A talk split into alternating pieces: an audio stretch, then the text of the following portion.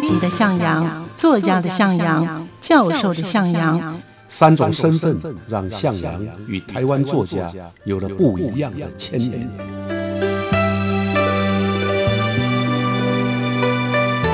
听向阳与徐凡谈他的作家朋友们在写作这条路上，生命与创作如何交织出最灿烂的光芒。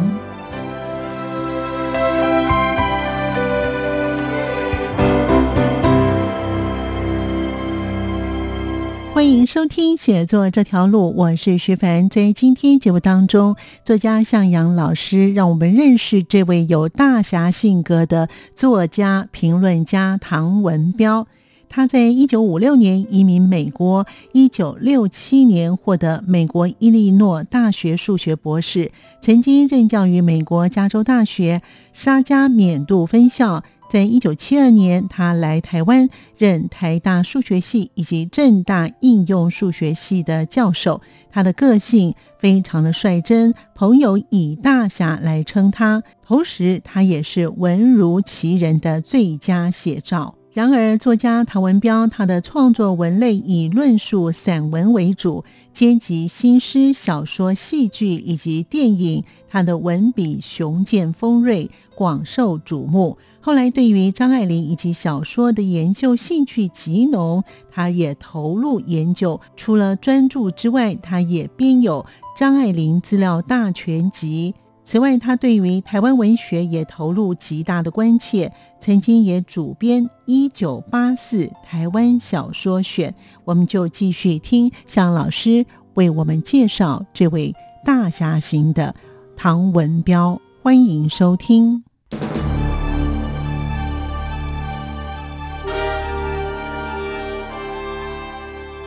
文坛大侠唐文彪。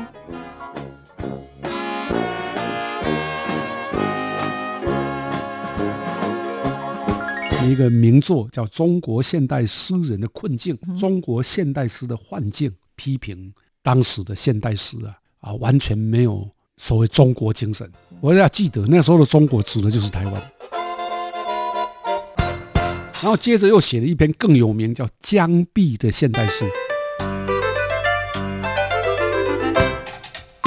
这是一个在一九七零年代曾经撼动台湾文坛的重要的评论家。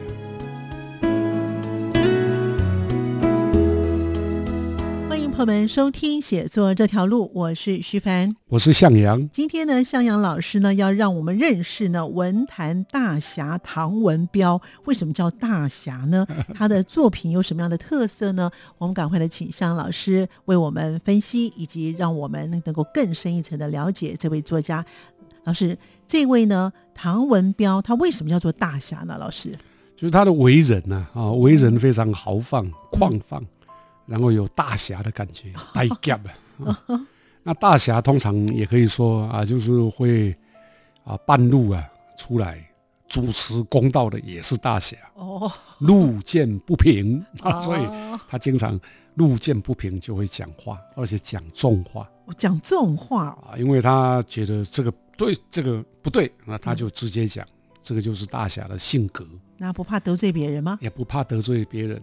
可是他又古道热肠哦，这个也是大侠的另外一种特色。嗯，果真是。我碰到有权势的人，我敢于对抗。嗯，这是大侠。我碰到弱者，我会关怀悲悯，这也是大侠。哦，我们说侠骨柔情，就这个意思。哦，他就是这样的人。可见呢，他真的是个大侠，因为老 师呢下笔就是文文坛大侠。是啊，在文坛中像他这样的个性的人不多。但是他学的是理工，他是他学的是数学，对，他是数学教授，而且是非常有名的数学教授。早期留学美国，在美国教书，后来呢，台大聘他回来担任客座教授。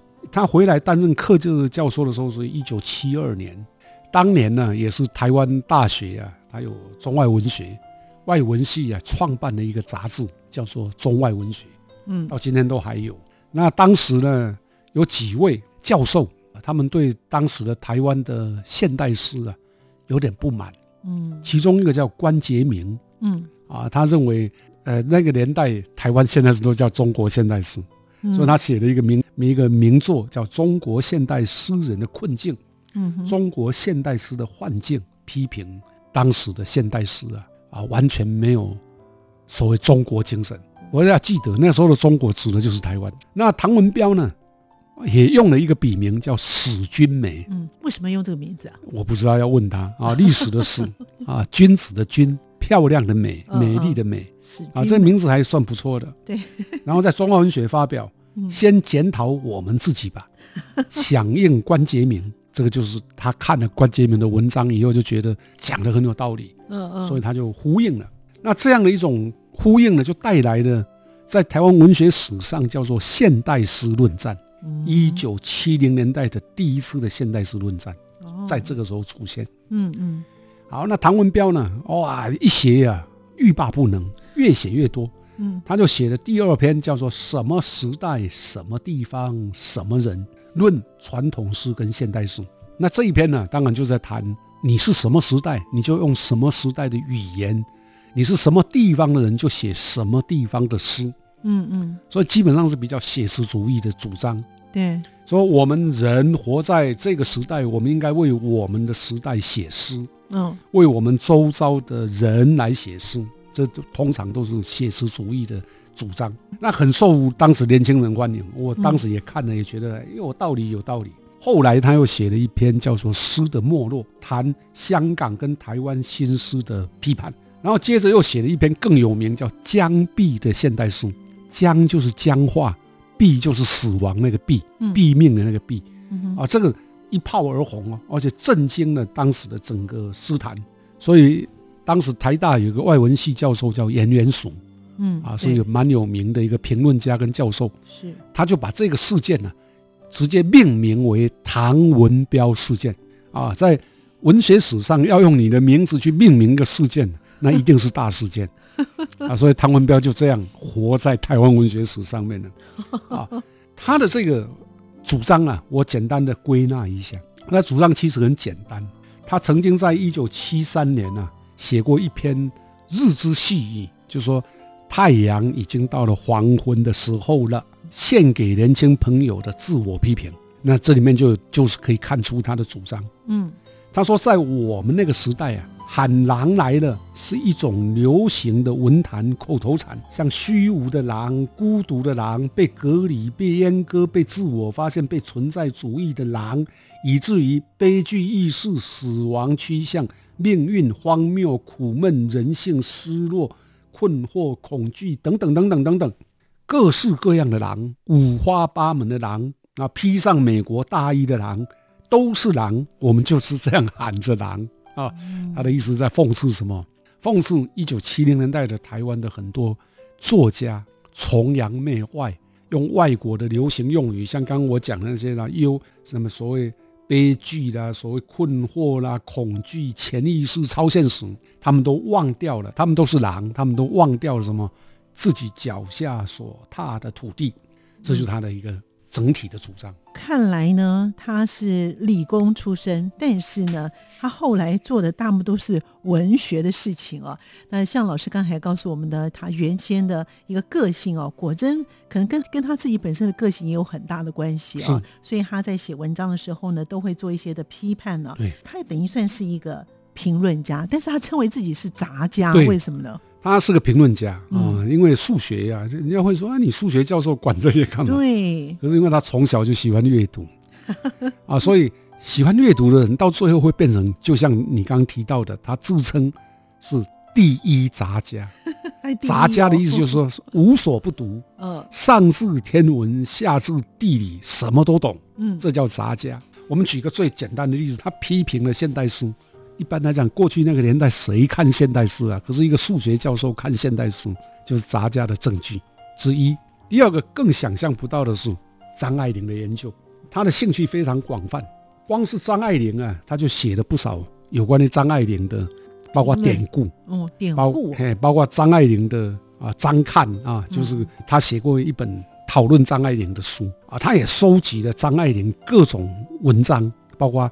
已经看不到的意思的文集，嗯哼，啊，这是杂家的证据二。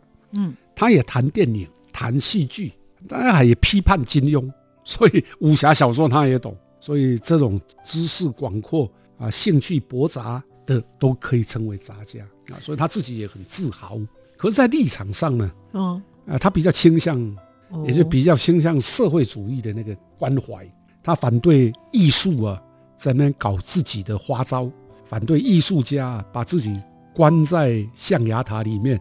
写一些手淫的文章，自自己手淫，他反对啊这种现代诗里头脱离社会的超现实主义，所以基本上也可以说，这是一个在一九七零年代曾经撼动台湾文坛的重要的评论家。所以他在一九七零年代，大家都认为他是个异端，对不对？哎，对对，因为这样啊，一九七零年代他批评的刚好都是在位的，都是。当时的名人、有名的人，啊，像他批评余光中、批评洛夫，啊，那批评张爱玲，都是那个年代很重要的人物啊，啊，所以他当然会被主流排斥，嗯，那主流就会骂他嘛，啊，会诋毁他，啊，他说人家逃避现实，那主流呢就会觉得你这个人是异端啊，你的思想有问题，嗯，啊，不过他乐此不疲，啊，但他有一个优点就是。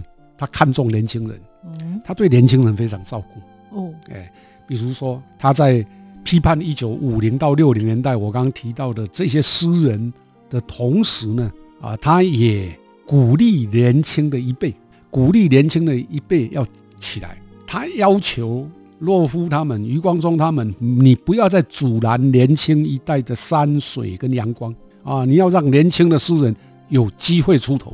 嗯啊，那这也正是因为这样啊，所以我们那个年代的年轻诗人都很喜欢他，因为他是放炮的啊。我们因为喜欢他，所以经常跟他见面聊天。所以我记得啊，在那个阶段的唐文彪，其实影响了台湾现代诗的走向啊，非常大。两个层面的影响，一个是直接批判老一辈的诗人。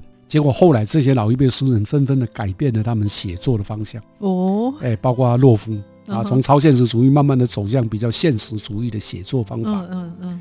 另外一个呢，就是他鼓励了年轻的世代的诗人开始更有信心的。啊，写出跟上一代的作家诗人不一样的作品。老师，他在一九七三年听到的《狼来了》，哎，很吊诡的，也是在余光中在一九七七年也有这种片名，对不对，老师？对，不过两个人不太一样啊，因为唐文彪刚我们提到他一九七三年讲的那个狼呢，是在谈超现实主义这些人远离的现实，所以是狼，他们都是狼啊，他们都是我们不喜欢的狼。嗯，那余光中在一九七七年呢？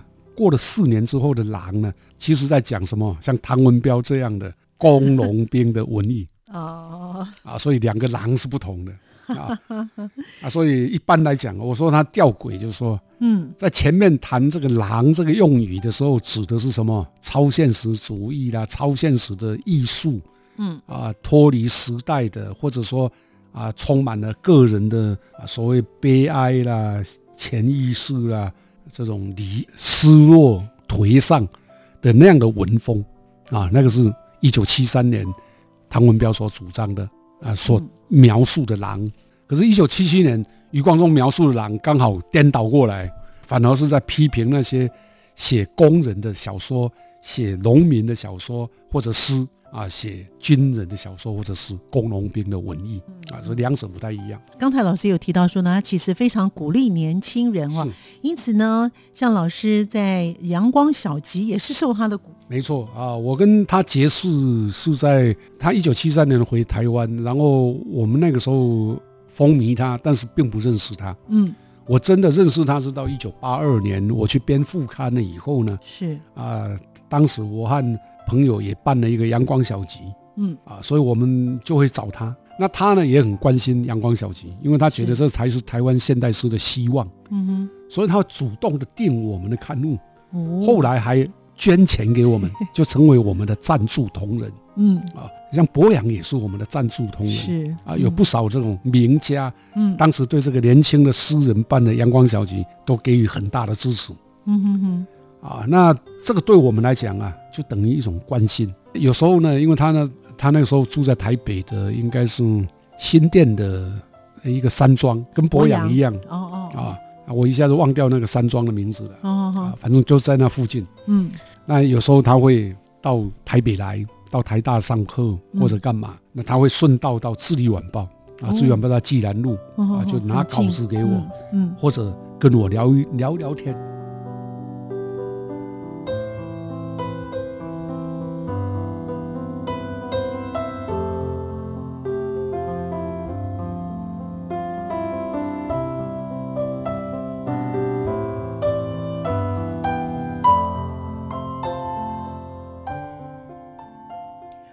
我们继续回到节目当中，向阳老师让我们认识了这位大侠性格的唐文彪作家。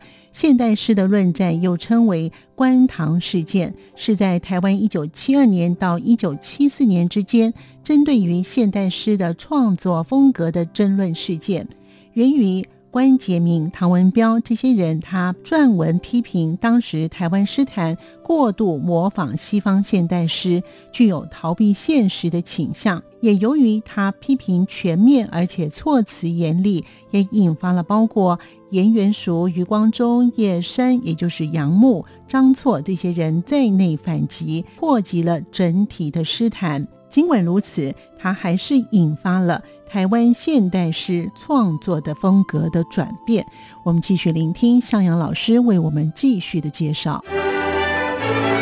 他看重年轻人，他对年轻人非常照顾。啊，他就觉得诗人、小说家都应该这样，要替生民写作，要替人民写作。一九七零年代，台湾有超现实主义的诗。到了一九八零，变成写实主义的诗，这是他的贡献。他就用他的言论、他的主张，扭转了台湾现代诗的走向。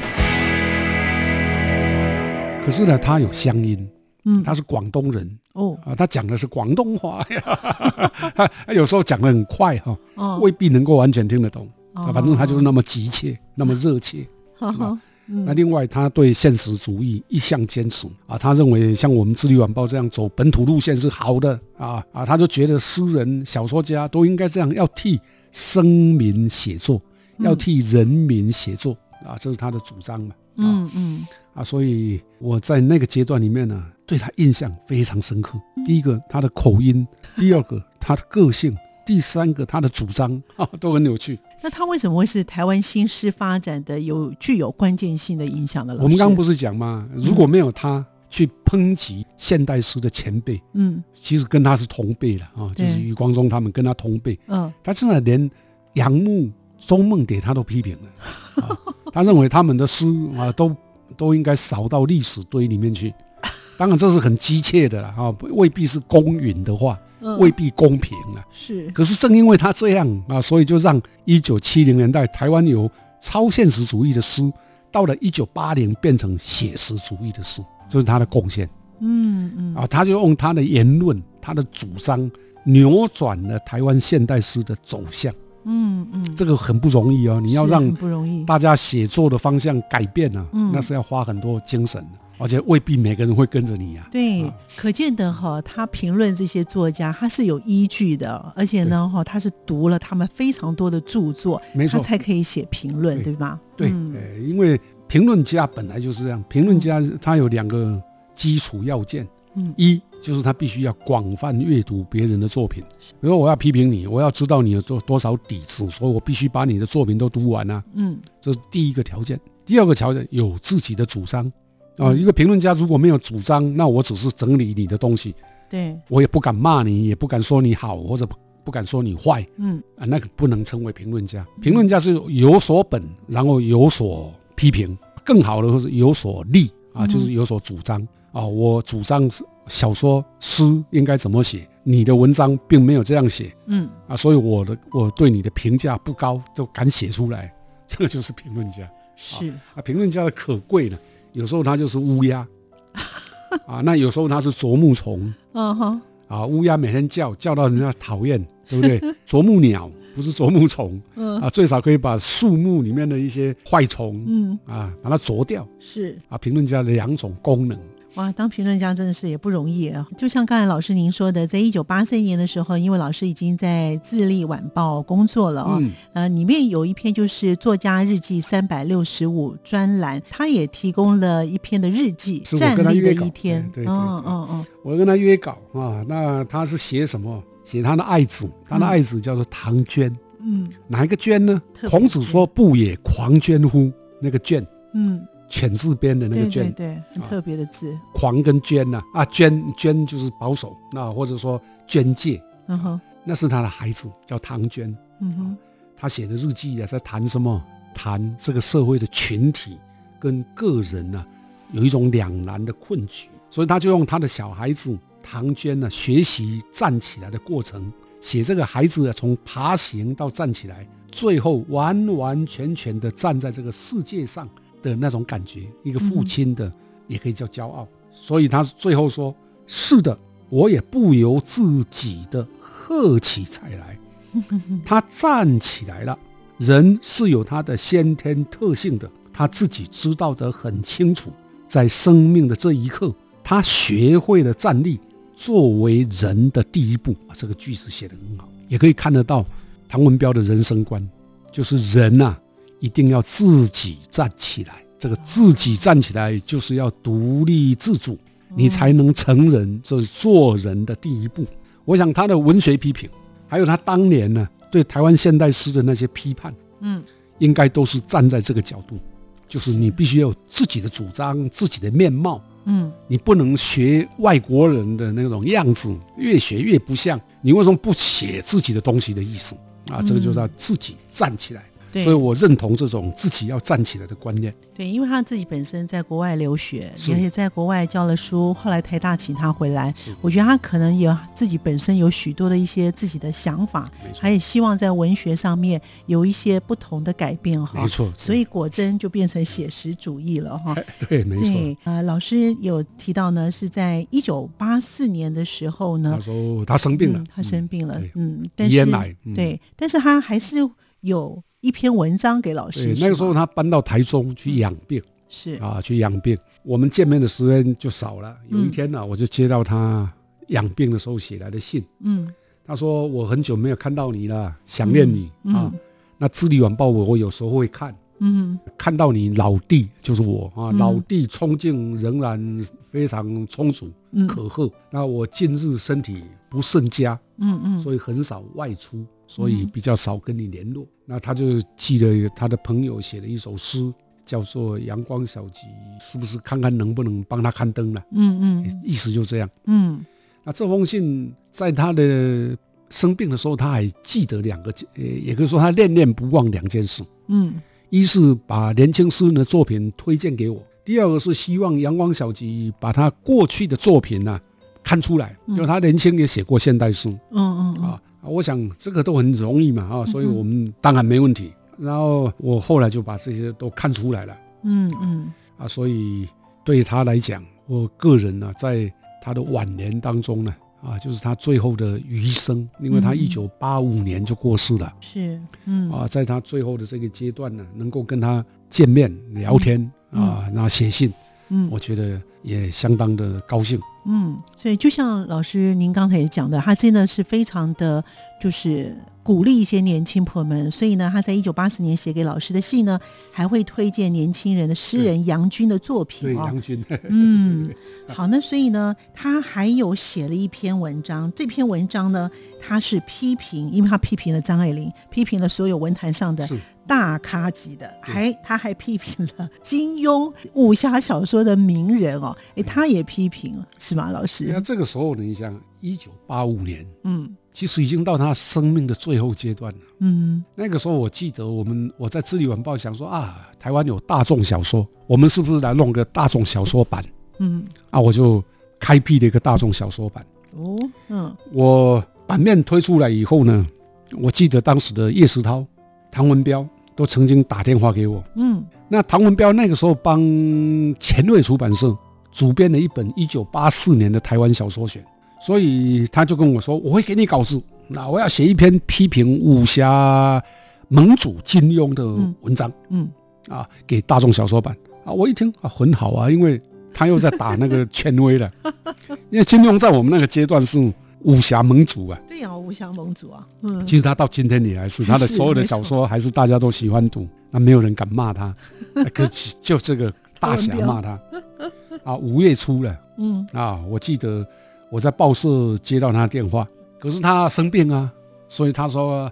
江安，我请我太太邱邱守龙，他的那个广东腔，嗯，讲得很快，哦，把稿子送到你们楼下《智利晚报》楼下，我就下去拿。他针对金庸的最有名的小说，叫做《笑傲江湖》，啊，写了一篇批评的文章。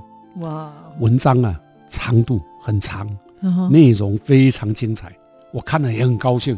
我们就从五月二十五号看到二十七号，哦，总共看了三天，嗯，啊，我想金庸也一定看到了，对，啊，可是金庸并没有回话了啊，啊，但是无论如何，这大概也是唐文彪啊生前呢啊的最后一篇批判的文章了，因为这一篇文章已经成为他最后发表的文章。我看出来以后的十三天。嗯，他就告别人世了。你想一个编辑啊，当他拿到一个作家的稿子，对，然后把它刊登出来，哎，过才过十三天，那个作家已经离开了。嗯嗯，我那个时候的心情就是这么复杂。哇，真的是哈，因为呢，他非常鼓励年轻人，又加上呢，他也很鼓励老师，当时也是年轻人，对啊，他还捐钱给我们，对，阳光小吉哈，而且可见哈，他在念兹在兹的，包括他的就是走到生命的尽头，都还不忘记要把一些的大家型的这些文章。还有呢，就是他还是要做一些他自己个人的一些的评论。没错，没错啊，他就是从一而终的。嗯，也可以说他觉得哪个现象不对，他就有话要说，就直说。嗯啊，所以说大侠啊，那就是大侠。好，所以老师要帮我们总结一下对于这个唐文彪大侠的想法。我想。唐文彪啊，在台湾的文坛上，嗯，他并不是台湾本地的或者说本土的文学家，他最早在香港，后来到美国，最后来到台湾。但他对台湾的文学，或者说对写实主义的台湾文学啊，一往情深，呃，而且敢于讲话啊，就像他最好的朋友叫陈忠信呢，曾在他过世之后的追悼文说，谈到这个诗跟救赎的关系，指出。救赎是唐文彪许多文文章当中一再追问的问题啊，他的问题是要问诗要不要安顿人类的生命，诗要不要提升人的生命，是不是这个条件？艺术能够安顿跟提升的生命吗？所以基本上唐文彪啊，可以说是通过了他的评论，让我们文学创作的人，或者说还在文学跟社会之间摆荡的人。啊，有踏出走进人间的耐心跟勇气啊，所以用套用一句他批评张爱玲的话哈，他曾经说张爱玲的作品是一步一步走向没有光的所在。那我来看唐文彪呢，他是。一步一步走向有光的所在。好，所以呢，我们非常感谢向老师，让我们认识了这位呢文坛大侠的唐文彪。感谢向老师，也谢谢听众朋友的收听，我们下次见了，拜拜。好，谢谢大家。是阳光，翅膀打开了世界之窗；是阳光，翅膀环绕着地球飞翔。今天在节目当中，向阳老师带领我们认识了文坛的大侠唐文彪。感谢您的收听，我们下次见。